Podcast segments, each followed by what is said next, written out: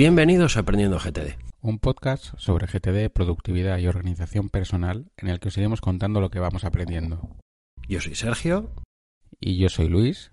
Y en este episodio, pues os vamos a hablar sobre los roles de Belvin.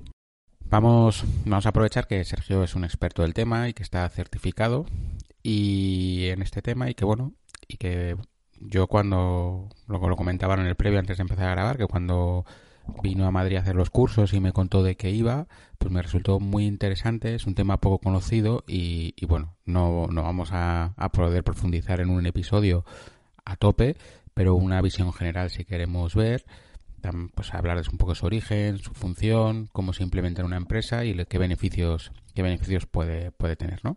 Así que vamos ahí con, con este episodio. Venga, pues vamos a comenzar un poquito así, con unas pinceladas sobre de dónde viene esto de los roles de Belvin, ¿no? ¿Dónde, ¿Cómo comenzó? A ver, em, o bueno, quizá por definirlo un poco, porque mucha gente a lo mejor tampoco sabe ni siquiera de qué va, ¿vale? Eh, a ver, los roles de Belvin son, son en realidad una herramienta valiosa en la gestión de equipos y la toma de decisiones empresariales, ¿vale? Em, todo esto comenzó desarrollado por el psicólogo Meredith Belvin en la década de los 70 y estos roles pues básicamente proporcionan una comprensión profunda de cómo funcionan los equipos, identifican fortalezas y debilidades de cada uno de sus miembros y mejoran la eficiencia y la productividad en el entorno empresarial en cada uno de esos grupos, ¿no? En este episodio pues la idea es que exploremos un poco cada uno de todos esos roles, ¿no? ¿Cuál es su función? Y, cómo implementarlos en una, en una empresa para ver cómo podemos juntar todo esto para extraer sus máximos beneficios, ¿no? Claro. Bueno, pues eso, eh, todo comenzó con, como decías tú, con, con, una investigación del doctor Meredith Belvin en el Reino Unido. Y bueno, pues él se propuso entender por qué ciertos equipos eran más efectivos que otros y qué características individuales de los miembros que formaban ese equipo influían en el rendimiento eh, del conjunto, ¿no? Y tras varios años de estudios identificó varios roles individuales de cada persona que forman los equipos y cómo se combinan entre ellos, ¿no? Eh, él identificó nueve roles distintos que veremos un poco eh, más adelante. Hmm. Bueno, pues los roles de Belvin tienen una función fundamental en la gestión de, equipos y la toma de decisiones empresariales. Cada uno de los nueve roles aporta un conjunto de habilidades y comportamientos específicos a un equipo. Y pues bueno, comprender estos roles y cómo se relacionan entre sí, pues es, una herramienta que, que, las empresas pueden utilizar para formar equipos más equilibrados, más cohesionados, más efectivos y sobre todo, pues también en muchas ocasiones con un clima laboral mucho más satisfactorio. ¿vale? ¿Qué hacemos? Eh, hablamos eh, explicamos primero los, los, nueve roles y cómo se o ponemos algún ejemplo, cómo, cómo lo hacemos. Sí, ¿no? Yo creo que primero explicamos los nueve roles. Sí, yo creo que podemos ir hablando de cada uno de estos nueve roles un poquito y una vez que los hayamos visto todos, pues pues podemos explicar a la gente cómo, cómo se trabaja esto en realidad, ¿no? De una forma ya mucho más aterrizada. Perfecto. Vale. Pues venga, dale tú. Venga, pues le doy. A ver, eh, estos nueve roles, eh, en realidad, según la metodología esta que, creó Belvin, se distribuyen en tres, digamos, grandes categorías, ¿no? Hay tres categorías que cada una de ellas pues engloba tres roles diferentes. Entonces, la primera categoría eh, no están por orden, ¿vale? No existe un orden, por decirlo de algún modo. Nosotros vamos a utilizar uno y vamos a comenzar por los roles mentales. Dentro de los roles mentales, eh, Meredith Belvin habla de tres, que son el cerebro, el monitor evaluador y el especialista. Entonces, vamos a ver con un poquito de detalle cómo es cada uno de estos tres. El cerebro, pues en general es gente creativa, es gente que genera soluciones innovadoras, que aportan nuevas perspectivas y enfoques a los problemas son inventores, es gente que son eh, pues creativos puros, ¿vale? Generadores de ideas. Generalmente es gente introvertida y mm, es gente que le gusta además trabajar sola. No filtran la aplicación práctica de todas esas ideas que generan, solamente las generan. Y ignoran el exterior, están absortos en lo suyo, ¿vale? Entonces esto, pues bueno, puede provocar ciertos problemas a la hora de cooperar con otras personas y, y también por el fuerte sentido de la propiedad que tienen y la tendencia que tienen a defender sus propias ideas por encima de las del resto, ¿no? Venga, luego tenemos el monitor evaluador. Dale tú con este, Luis. Bueno, pues el, el monitor evaluador son personas que son analíticas y objetivas y bueno, pues evalúan las ideas y las decisiones del equipo de manera imparcial y lógica. Digamos que es un poco el que de toda todo lo que está proponiendo el equipo es el que va, va evaluando esto es correcto, esto no, este camino lo tenemos que tomar, este otro no, ¿no? Hmm. Y es un poco pues el, el ten con ten, ¿no? De- frente, frente al cerebro que, es, que proponía, proponía, proponía, pues el monitor evaluador lo que hace es de, de todo esto que se propone ver, ver cuáles tienen más sentido para adelante o no. Sí, básicamente. Esto es este rol. eh, Belvin dice que son gente generalmente prudente y bastante seria, ¿vale?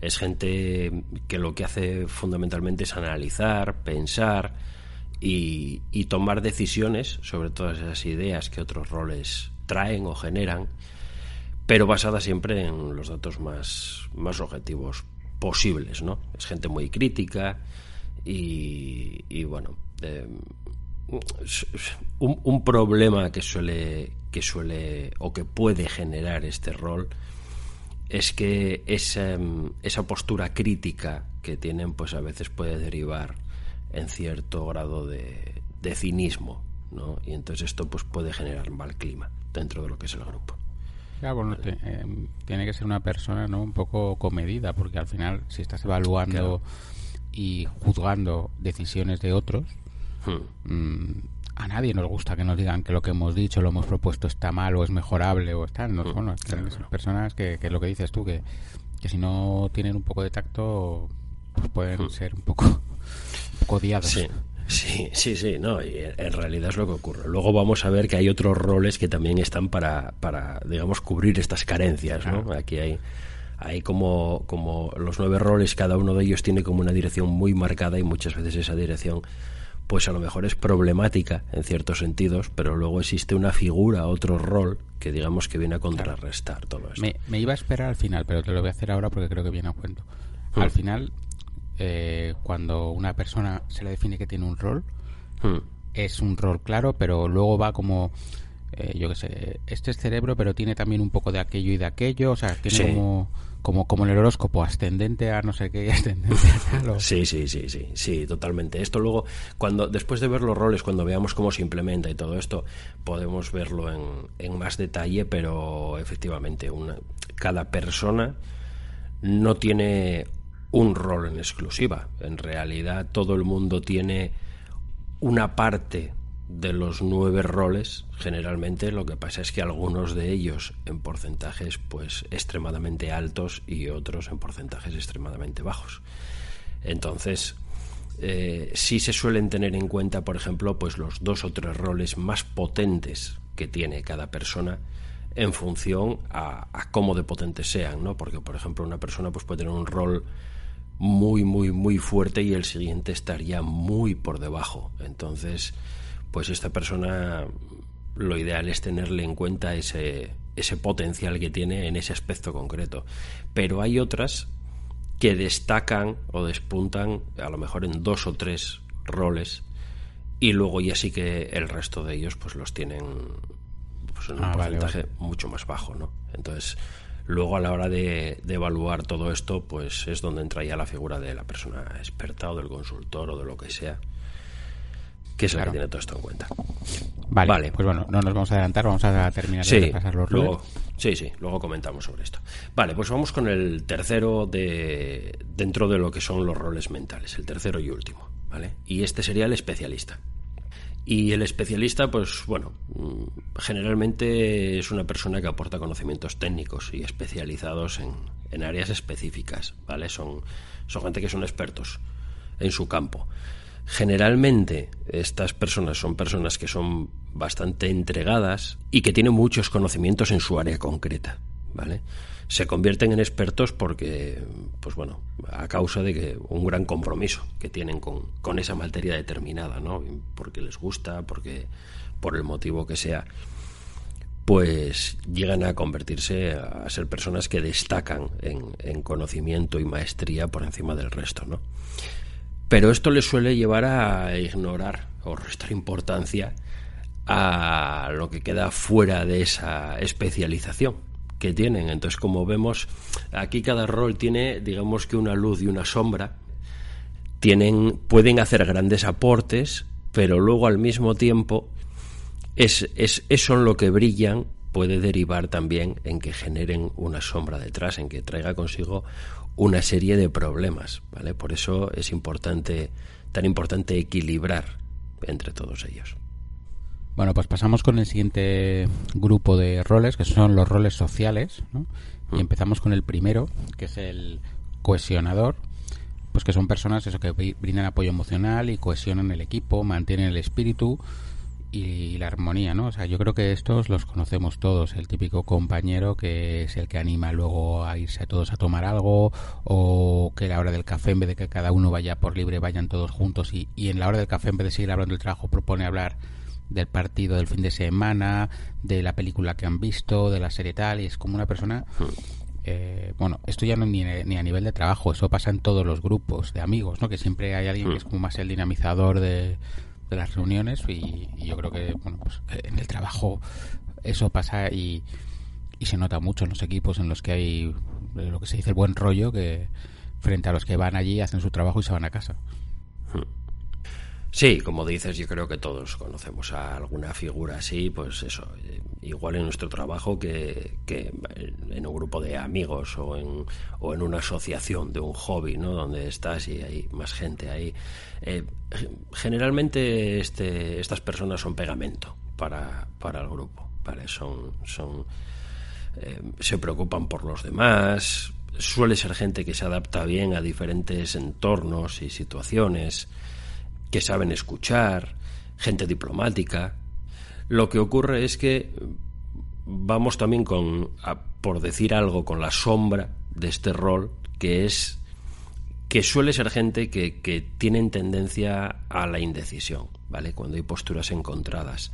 No les gusta mucho la presión. Mm, ellos tratan de evitar siempre las confrontaciones. No es lo suyo.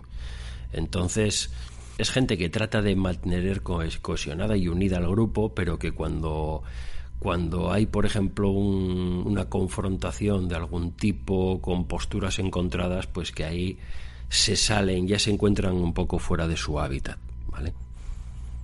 Claro, es que si, si, tu, si tu facilidad o tu rol, digamos, es mantener el equipo unido, cuando empieza a haber algún problema entre el equipo, claro, tampoco puedes tomar parte, porque para ti todas las partes son igual de importantes. Entonces, es complicado.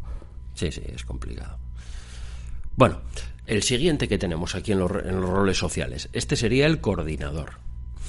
Eh, los coordinadores son líderes naturales en el equipo. Tienen la capacidad de mantener la unidad y la dirección del grupo, tomando decisiones efectivas son las personas generalmente que reparten y distribuyen trabajo y responsabilidades. Son grandes delegadoras y defensoras de, pues, de la dirección común ¿no? de, del grupo. Y suelen tener una perspectiva amplia. Son buenas dirigiendo.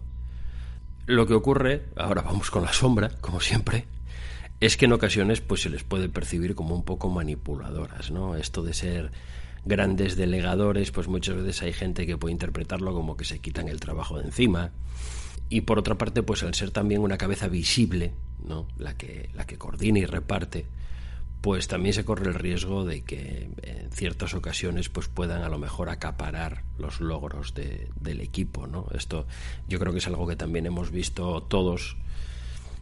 Eh, pues que cuando, cuando un grupo de personas eh, consigue un logro pues en muchas ocasiones está esa persona ahí que es la que la que dirige, la que distribuye, la que parece que es el centro de todo y la que también parece que se lleva el mérito, cuando en realidad pues es un trabajo común, no, tiene, no tiene por qué tener más mérito que, que el resto de sus compañeros y compañeras, pero es algo que, que ocurre y que, que, muchas veces pues puede también ser fuente de discordia dentro del grupo. Bueno, pues vamos con el sexto, que es el investigador de recursos.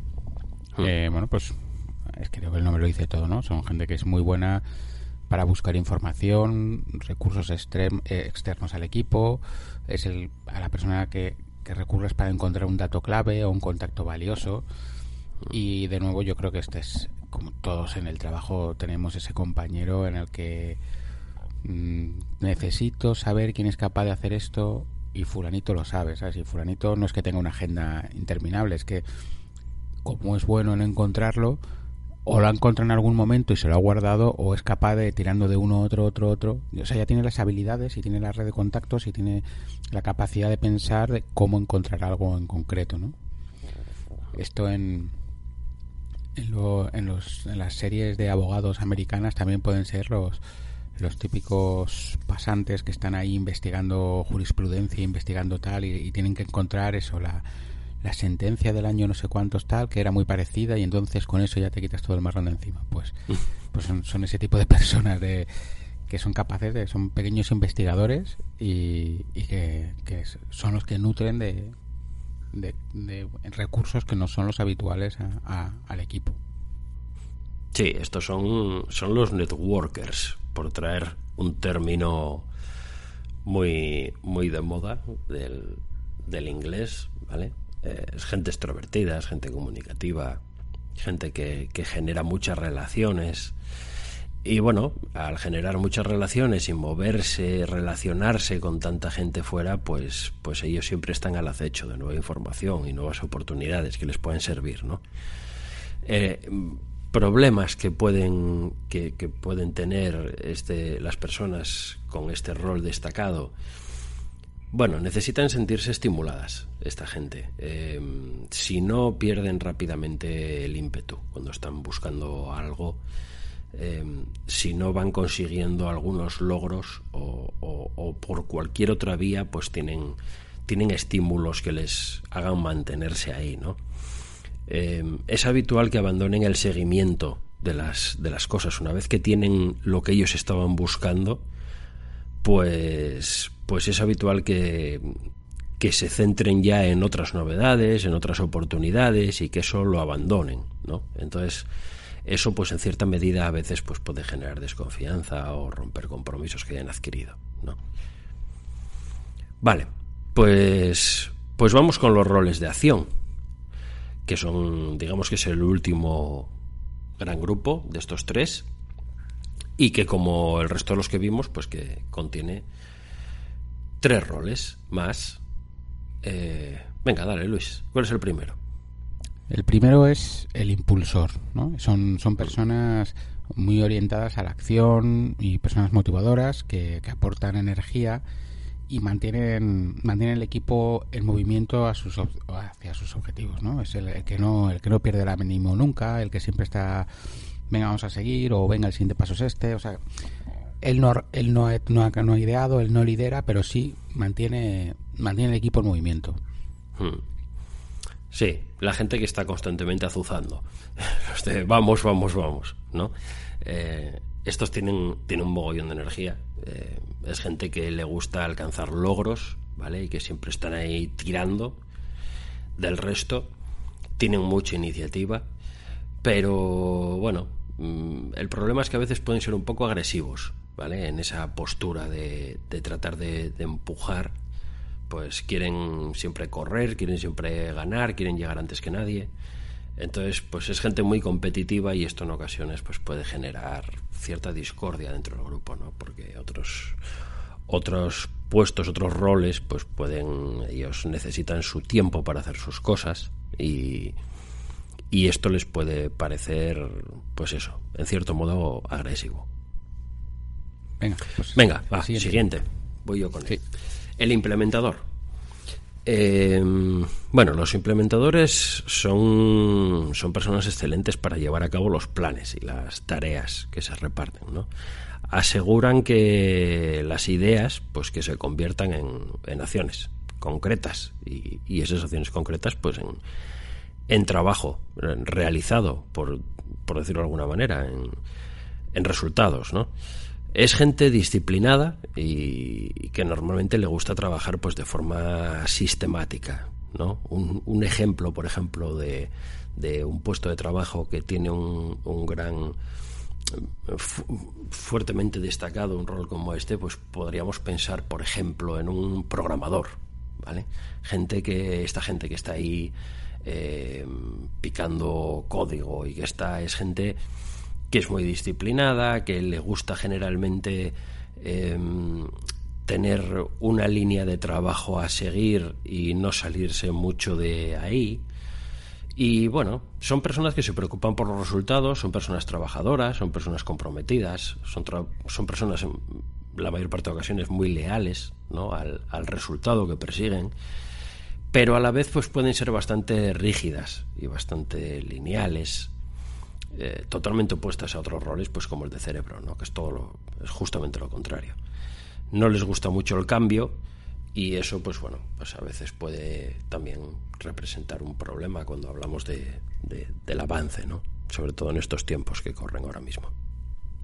Ahora, Sergio, con lo que has dicho que es como contrario al cerebro, sí que hay roles, ¿no? Por, eh, lo que llevamos viendo, hmm. que digamos que mm, no es que anulen uno a otro, pero que vamos, que realmente que si estás orientado hacia uno, Obviamente no puede ser el otro, ¿no? Porque pues porque no claro es que hay roles que raro. sí sí claro hay roles que tienen direcciones bastante opuestas otros son mucho más compatibles entre sí pero pero hay otros que tienen direcciones muy opuestas entonces pues pues es muy difícil o por no decir prácticamente imposible encontrar personas que se desempeñen muy bien pues en el rol de cerebro eh, que es un rol, pues podríamos decir, muy, muy alocado, a ellos les gustan las cosas más extravagantes, salirse de lo habitual, porque esto les ayuda a generar ideas nuevas, novedosas y todo este tipo de cosas, pues con otro rol que sea pues mucho más disciplinado, mucho más lineal, mucho como, como, ves son cosas que son casi prácticamente opuestas, ¿no? Entonces es, es muy es muy difícil. Bueno, pues eh, terminando con el implementador y con esta pregunta, vamos a ir con el último de los roles, que es el finalizador, ¿no? Que son gente perfeccionista, que se encarga de los detalles y que aseguran que el trabajo se complete a tiempo y con precisión, ¿no? Para mí, si el implementador es importante, porque digamos que es como la máquina que saca el trabajo a tal, el finalizador es, es fundamental. Si estuviésemos hablando de, de un partido de fútbol, el implementador es el medio del campo que ha generado la jugada y tal, pero el finalizador al final es el delantero que ha rematado y ha metido el gol. Y al final, si no hay gol, todo lo previo no, no viene, ¿no? No, no sirve. Sí. Creo que, es una cosa más que, que hace falta. Yo veo muchas personas que, que no finalizan, o sea, que, que se centran en hacer, en hacer, en hacer, pero no en finalizar. Y muchas veces hay que centrarse en finalizar, es decir, tengo dos horas para terminar esto, y tengo que terminar, ¿sabes? ¿Que lo podría terminar mejor en una si tengo una semana? Sí, pero es que tienes dos horas. O sea, que hay que finalizar y ya está. Sí, es, es un rol con, con grandes virtudes y bueno y con algunos defectos defectos también a estos también em, les enorgullece mucho alcanzar ese resultado final o sea cerrar las cajas entonces tienen tienen mucho mucho empuje para hacer esto qué ocurre pues que relacionado con esto es gente Em, que no les gusta delegar, les gusta hacerlos hacer las cosas ellos mismos, ¿vale? Para garantizar que se cumplen, para garantizar que controlan el resultado. Em, tienen un gusto por el un gran gusto por el detalle, ¿vale?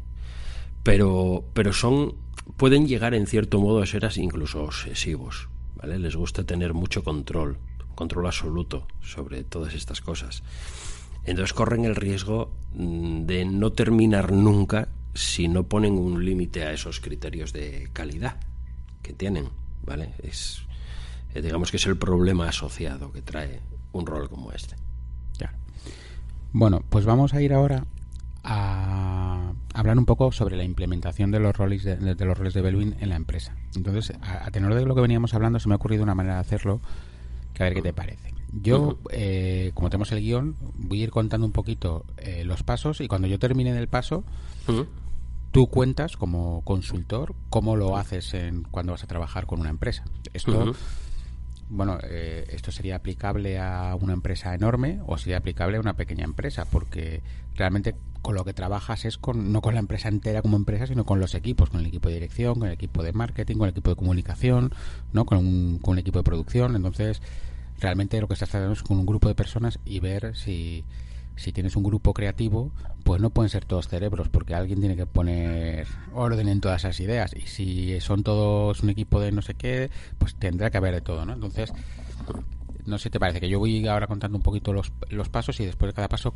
comentas eso cómo se hace, si se hace con unas encuestas, se hace con unas entrevistas, si se hace, ¿vale? ¿Qué, resultados se obtienen?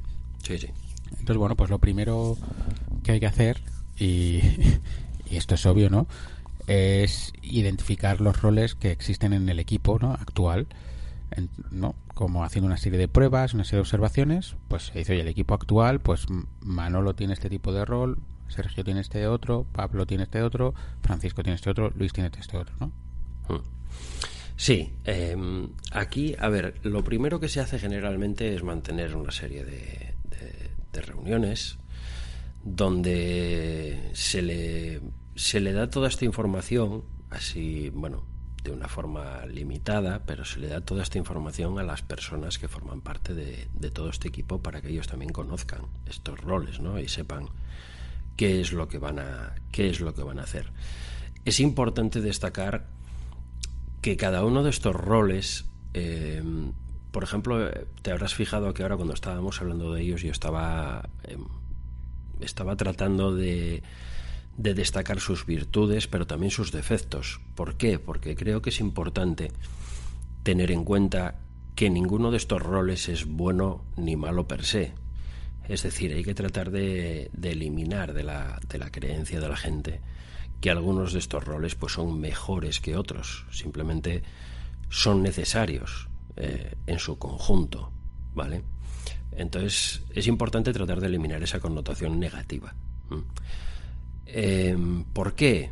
Pues porque a continuación lo que se hace para identificar todos estos roles es someter a todas las personas que forman parte del equipo a, bueno, y, quizá a, otras, como vamos a ver ahora, a una serie de formularios. ¿no? Em, cada una de las personas va a rellenar un formulario que se llama de autopercepción, que pues que tiene una serie de, de preguntas, es todo tipo test, ¿vale? Y mm, esto está orientado pues a, a poder ver cómo se percibe ella misma, como su nombre indica, ¿vale? Pero esto de por sí pues es una información que es insuficiente, porque muchas veces el cómo nos vemos nosotros mismos difiere bastante de cómo nos ven los demás. Entonces, luego está la segunda parte, que es el formulario, los formularios que tienen que rellenar los observadores. Es decir, personas mm, que idealmente pues tienen relación laboral contigo y te conocen, y, y entonces pues tienen capacidad para, para evaluar eh, qué rasgos de estos pueden destacar más o menos en tu persona, pues con un cierto criterio, ¿no? Porque han compartido trabajo contigo. o sea que eh, básicamente le, eh, es un test para ti, ¿no? Como miembro del equipo y casi en el caso que estés actuando en un equipo ya formado, eh, un test sobre ti, pero que rellenan tus compañeros cercanos o tus eh, jefes.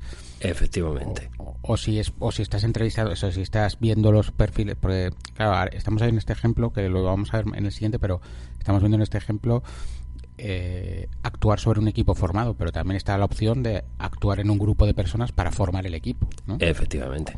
Entonces, en ese sentido, estos observadores que rellenan, que rellenan el formulario, digamos, referido a ti. Pueden ser personas que ya están en este equipo, si es un equipo ya formado y que está funcionando, pero también pueden ser personas que están fuera y simplemente pues han trabajado contigo y, te conocen, ¿vale? Em, hay un mínimo de cuatro observadores para cada, para cada persona. Eh, se precisa un mínimo de cinco evaluaciones, podríamos decir. Una es la tuya, la propia, y cuatro de observadores para poder cruzar todos esos datos y unificar, en cierto modo, el criterio. Las preguntas que conforman todos estos eh, test mm, no son, no son preguntas de, del tipo de si, si ves que esta persona es un cerebro o no. ¿Vale? Son, son preguntas mucho más profundas que, que eh, a priori no parecen relacionadas con los roles pero es un test muy estudiado a lo largo de los años y lo cierto es que el resultado final es realmente sorprendente, ¿vale? De lo ajustado a la realidad. Entonces entiendo, que es una, una, escala que está ya validada y que sí, sí, sí. Y que de alguna manera, no sé si luego tiene una, un cambio de, de país a país por la forma de trabajo, ¿no? O, bueno, aunque trabajes de una manera u otra, los roles son las personas somos las mismas. Sí, no, en principio yo no tengo conocimiento de que sean diferentes los test para, bueno, es posible que a lo mejor en las traducciones pues pues introduzcan ciertos cambios, a lo mejor un poco adaptando a las culturas y todo este tipo de cosas, pero, pero no en su base, no en lo que es la base del test. El test yo creo que, son universales. Y, luego es una máquina, en realidad, la que se ocupa de, recoger todos estos datos ¿vale? Y, mezclarlos eh, para, emitir lo que es al final el informe Belvin de, de cada una de las personas. ¿vale? Y, y, bueno, hasta aquí llegaríamos en lo que es la identificación de los roles, el primer punto que has comentado. Vale. O sea, lo que estoy viendo es que podemos hacerlo con los de aprendiendo GTC, que somos justo 1 más 4. O sea, sería, un, ejemplo, ¿no? Sí, sí, nosotros... de, un equipo de 5, pues que ese equipo de 5 se, se, evalúe, autoevalúe cada uno y luego cada, cada uno evaluar eh, a los otros 4 del equipo. Y con eso tendrías, si tu equipo que tienes forma de 5 está equilibrado, ¿no? Hmm. Sí, sí, perfectamente. Nosotros podríamos hacerlo, ¿no? Vale, pues vamos con la segunda parte, que es la de parte de, formación de equipos, ¿no? Y que, hmm. pues que bueno, que, una vez que conoces los roles eh, de cada uno en su equipo, pues hay que asegurarse, como hablábamos antes, que, esos roles estén equilibrados, ¿no? Pues hmm. tener una combinación adecuada para, para cumplir los objetivos del proyecto, ¿no? Entonces, pues eso, pues un poco el ejemplo que tenía antes, ¿no? Un, un equipo creativo, si lo formas solamente con cerebros, pues al final tendrás muchas ideas, pero ninguna que, salga adelante. Hmm. Entonces hay que poner, pues, sí, cada equipo necesita lo suyo, pero tiene que estar equilibrado, que todas las funciones y, todos, todo esté más o menos acorde a, lo que se espera de ese proyecto. Hmm. Sí, sí, aquí es donde, aquí es donde juegas, pues, con, con las habilidades individuales de cada persona para formar el equipo, pero no solamente para formar el equipo. Quiero decir, esto puede puede repercutir en que tú mm, elijas a lo, mejor a, ciertas personas para formar un equipo concreto, con una finalidad concreta, y a otras no, pero también puede tener influencia en distribuir luego los roles dentro de toda esta gente. Es decir, eh, tú, puedes eh, señalar qué funciones son las que va a cumplir cada una de esas personas. Entonces, no porque una persona tenga eh, un rol muy destacado, mm, va a ejercer a lo mejor las labores de ese rol en exclusiva. Aquí al final lo que se busca es que todos estos roles estén mm, óptimamente adecuados, estén equilibrados, siempre para el objetivo que persigue este equipo. Es decir, la idea no es que estos roles estén en equilibrio eh, per se entre todos ellos.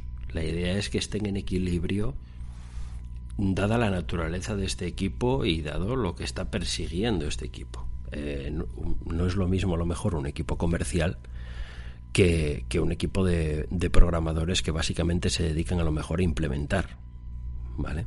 Entonces, aunque probablemente todos los roles o prácticamente todos son necesarios en cada uno de ellos, para un tipo de equipo eh, pues es, es, mucho mejor que haya mayor presencia de determinados roles y para otro pues que haya mayor presencia de otros. ¿vale? Es, eso, no, no, se trata de hacer un equipo equilibrado que sirva para todo, no se trata de hacer un, un equipo equilibrado para la, para el proyecto que tienen que sacar adelante y ya está. Em, efectivamente. Y luego todo este tema de los roles, pues no es únicamente para, para formar equipos, ¿vale? O para distribuir eh, trabajo y cosas de este tipo. Esto tiene un gran impacto en muchos aspectos, es decir, muchas organizaciones eh, trabajan con los roles de Belvin, eh, pues incluso para solventar problemas que ya están teniendo una repercusión pues fuertemente negativa en el trabajo del equipo, pues porque esa disparidad de roles eh, lo que está haciendo es crear problemas internos de, de, discusiones, de disputas, de enfrentamientos, de cosas de este tipo, que es algo muy común, pues, pues como tú estabas diciendo, ¿no? Si tú tienes una fuerte presencia de cerebros eh, pues claro, hemos visto que estos cerebros pues generan muchísimas ideas, pero, pero luego cada uno de ellos quiere defender las suyas por encima de las del resto porque le parece mejores. Entonces, si tú juntas a un montón de personas así y, y, no y no hay otros roles que luego vengan a pacificar ese ambiente, por ejemplo, pues lo que estás es creando una bomba de relojería donde lo que va lo que va a ocurrir es que, las discusiones van a ser constantes, etcétera, etcétera. Entonces, mm, yo, yo creo que esta metodología se utiliza tanto para, para que el equipo funcione de forma óptica, tanto en el sentido de forma óptima, perdón, tanto en el sentido de, de que haya una, una paz, haya se, se pueda trabajar de una forma sostenible en el tiempo, como para que el trabajo salga adelante. Es decir, eh, tiene, tiene influencia en, en, todos estos campos, ¿no? Y, esto es muy importante porque eh, hay muchas organizaciones que, que se fijan en, en, metodologías como esta únicamente precisamente por, por eso, porque a lo mejor hay equipos que pierden, eh, sus resultados bajan, ¿vale? Pero no es un problema de capacidades, sino un problema de que están completamente descompensados los roles dentro de ese grupo. Y entonces, bueno, por, recapitular un poco, hmm. eh, hay una parte de observación del, evaluador, que eres, eres, tú, luego hay una parte de las evaluaciones y de esos datos como con un programa o con una máquina sacan los resultados y luego, en, digamos, en esta parte, segunda de la formación de los equipos, es donde, donde tu aportación, ¿no? Como, como experto es donde, donde viene, ¿no? El que, el que ayuda, oye, mira, este es el rol de este, es el rol de este, combinar estos dos para este proyecto te puede venir bien, quitar de aquí, hace falta tal. Ahí es donde más, más se puede aportar, ¿no? Porque eres eh, es la persona capaz de entender todos esos roles, cómo combinan entre ellos, cómo funcionan y la experiencia además de, de varios equipos previos que has ayudado para claro. Pues eso. O como decías tú, identificar, mira, el problema de estas personas no es que uno sea del Real Madrid y otro sea del Atleti, es que los dos tienen eh, ideas brillantes, ideas muy buenas y que, y que dicen que su idea es la mejor del mundo y no van a dar su brazo a torcer. Entonces así van a estar discutiendo todo el día. Claro, claro. Aquí es donde está el trabajo fuerte de consultoría, es decir, eh, el saber analizar todos esos datos para detectar los, los, los problemas que puedan existir o los problemas que podrían existir a futuro, ¿vale? Y tratar de erradicarlos antes de que existan.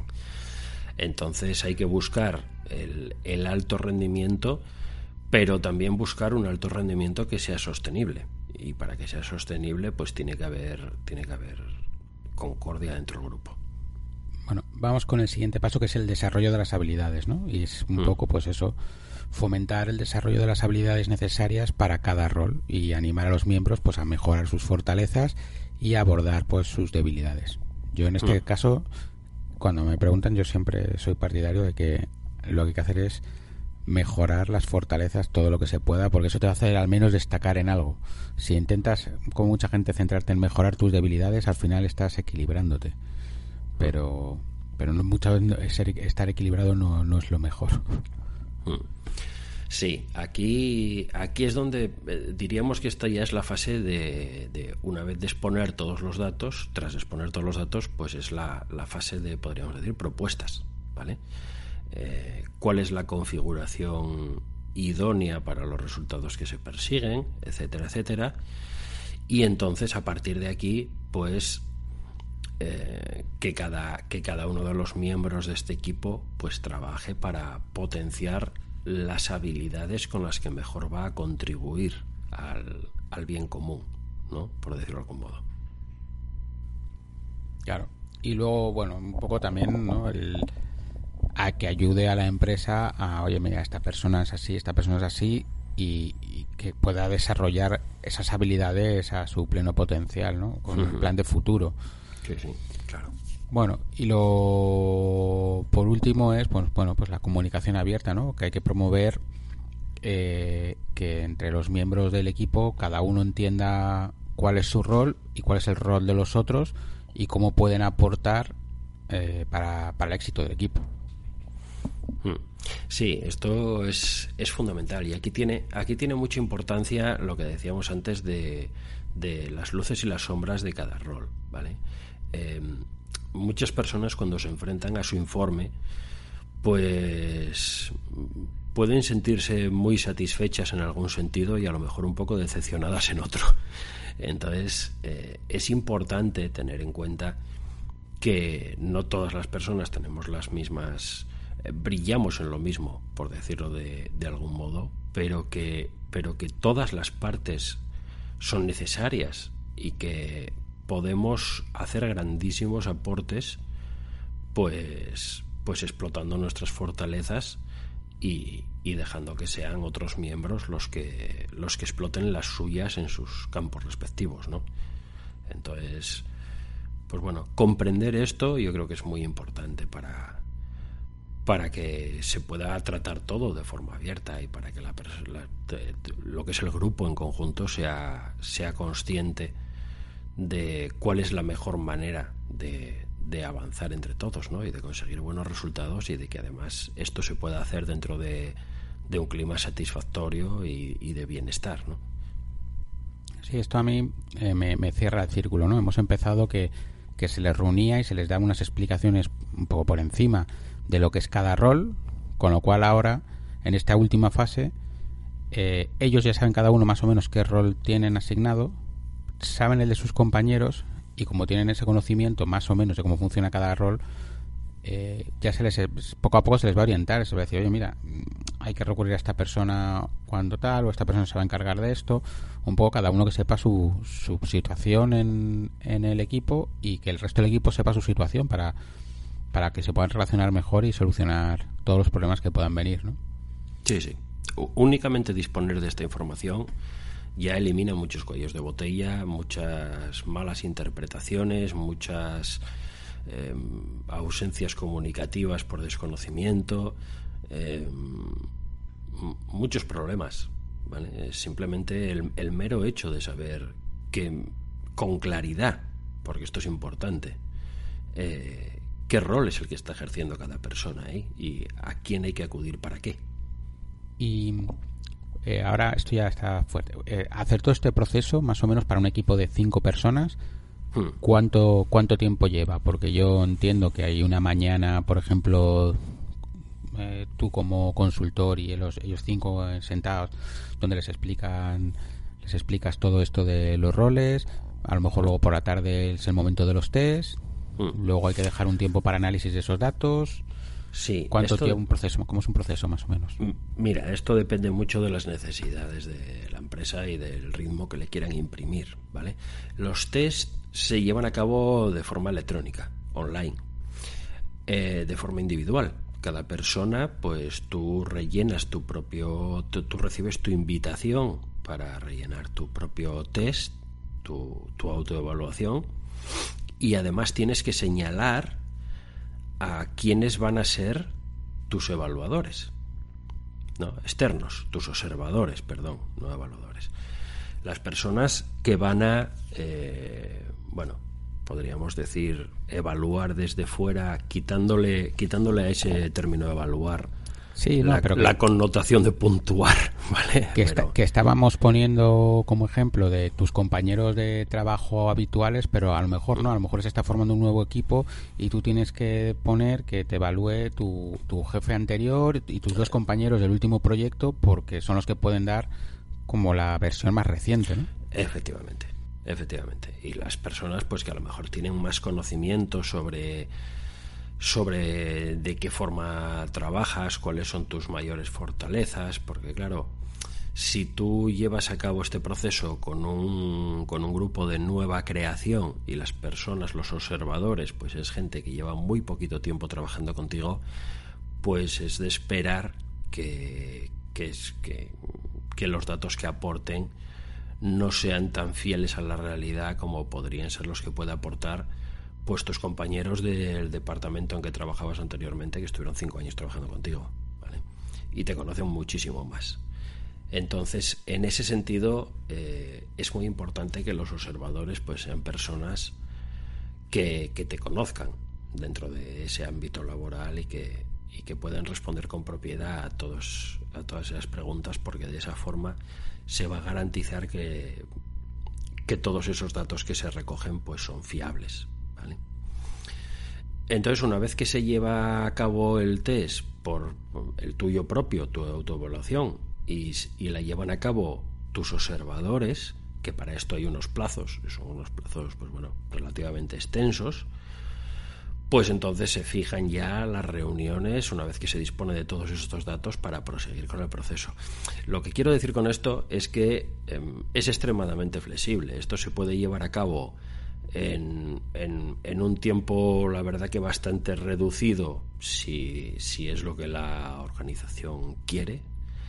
Y, y, por tanto las personas pues ponen de su parte y rellenan sus autoevaluaciones y rellenan todas las observaciones que se les soliciten con rapidez eh, o se puede extender pues, pues bastantes semanas dependiendo de, del ritmo que, que la organización fundamentalmente o el grupo le quiere imprimir ¿vale?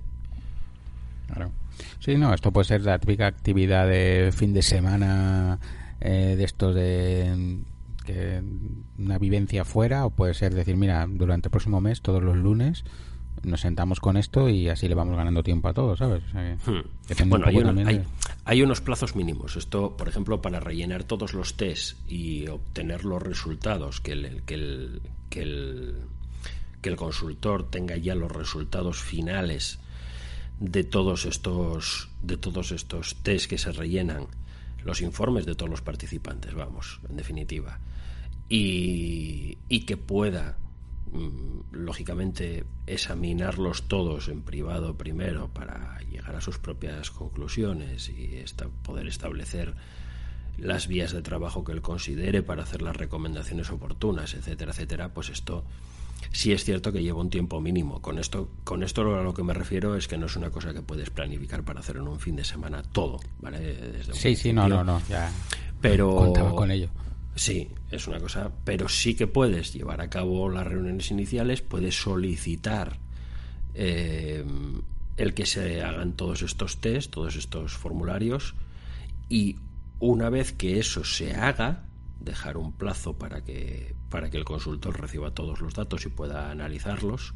Luego sí que puedes cerrar todo el proceso, pues en, lo que tú dices, en un fin de semana, pues para exponer todos los datos a los participantes, para que puedan ver sus propios test, para hacer las recomendaciones oportunas, etcétera, etcétera. Todo esto sí. Bueno, pues eh, lo hemos ido tratando a lo largo del episodio, pero vamos a ir rematando ya con qué beneficios pueden tener los roles de Belvin para, para la empresa, ¿no? De esto de implementarlos y, y bueno, sobre todo es conocerlos, lo primero de todo, más que implementarlos, ¿no? Entonces, bueno, uno de ellos es la, la mayor eficiencia en la toma de decisiones, equipos más equilibrados y efectivos, mejora la comunicación y la colaboración, mayor productividad y calidad del trabajo, y reducción de conflictos y tensiones en el equipo, que es una de las cosas que, cuando estábamos terminando la fase anterior no ha insistido Sergio bastante, ¿no? Que no nos centremos tanto en que el equipo produzca, sino que a lo mejor solamente es solucionar esas tensiones y ya está. Hmm. Sí, eh, eh, es que vamos a ver, este es, este es un punto negro en, en, la gran mayoría de, de equipos y que tiene fuerte una fuerte repercusión en, en todo porque se extiende a todo ¿no? En, la satisfacción que cada persona muestra con su propio trabajo o con las tareas que desempeña eh, y en los resultados del equipo por supuesto porque un equipo que que tiene constantes conflictos y eh, existe tensión dentro del mismo pues lógicamente esto trasciende mucho más allá de lo que es la, la propia carga emocional que genera en, en, las personas, sino que esto tiene un impacto en los resultados y tiene un impacto en todo.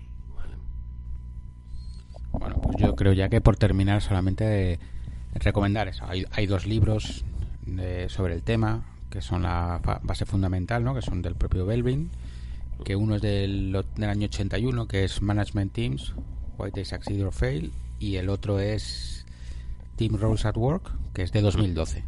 Yo entiendo que si alguien quiere empezar, a lo mejor sería mejor empezar por este de 2012, ¿no? Que estará más actualizado.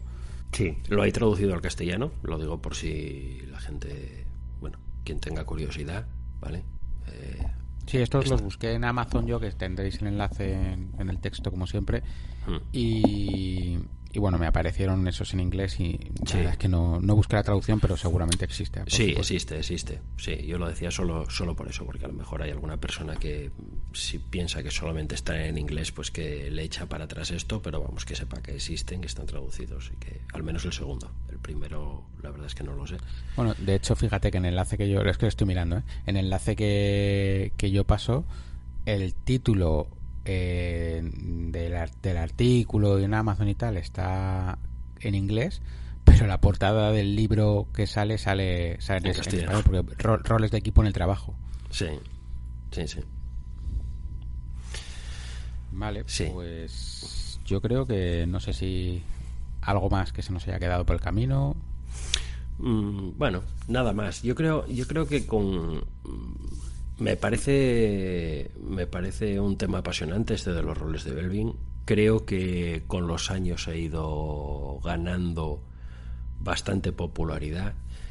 Creo que lamentablemente no ha adquirido toda la popularidad que debiera a causa de algo que por desgracia es muy frecuente, que es que este señor, pues como sabéis o habéis visto es inglés, eh, y si esto, bueno, lo hemos comentado hablando de otras cosas, ¿no? Si este señor fuera americano, pues probablemente esto sería un estándar a día de hoy. Y, y no ocurre así, pues, pues por lo que es, ¿no? Pero que creo que es una metodología que merece mucho la pena conocer, que merece mucho la pena, al menos, al menos leerse el libro, ser consciente de cómo funciona, tener unas nociones básicas, porque el simple hecho de, de, tenerlo en cuenta, pues ya puede ayudar a hacer correcciones importantes, incluso cuando no se haga de una forma ya pormenorizada, profesional, eh, con un consultor certificado, etcétera, etcétera. Y, y para otros casos, pues bueno, mm, el hecho de trabajar con una persona que esté certificada en esto, pues sí que me parece interesante, pues cuando hay problemas en un equipo, cuando se quiere diseñar un equipo de alto rendimiento, con algún fin concreto, etcétera, etcétera, pues creo que es una inversión que merece muchísimo la pena para evitar, pues, todos los problemas que se pueden que se pueden dar ahí por, por desconocimiento, ¿no? A la falta de todos estos datos. Sí, sí, yo creo que es. A mí, yo cuando me lo contaste, me acuerdo que fue pues que habías venido a hacer la certificación una de las veces que viniste y habíamos que cenar y me contaste por encima cómo era y, y es que esto es apasionante, es que y es que es, mm. eso es como tú dices, que si fuese americano esto lo conoceríamos todos casi desde el colegio.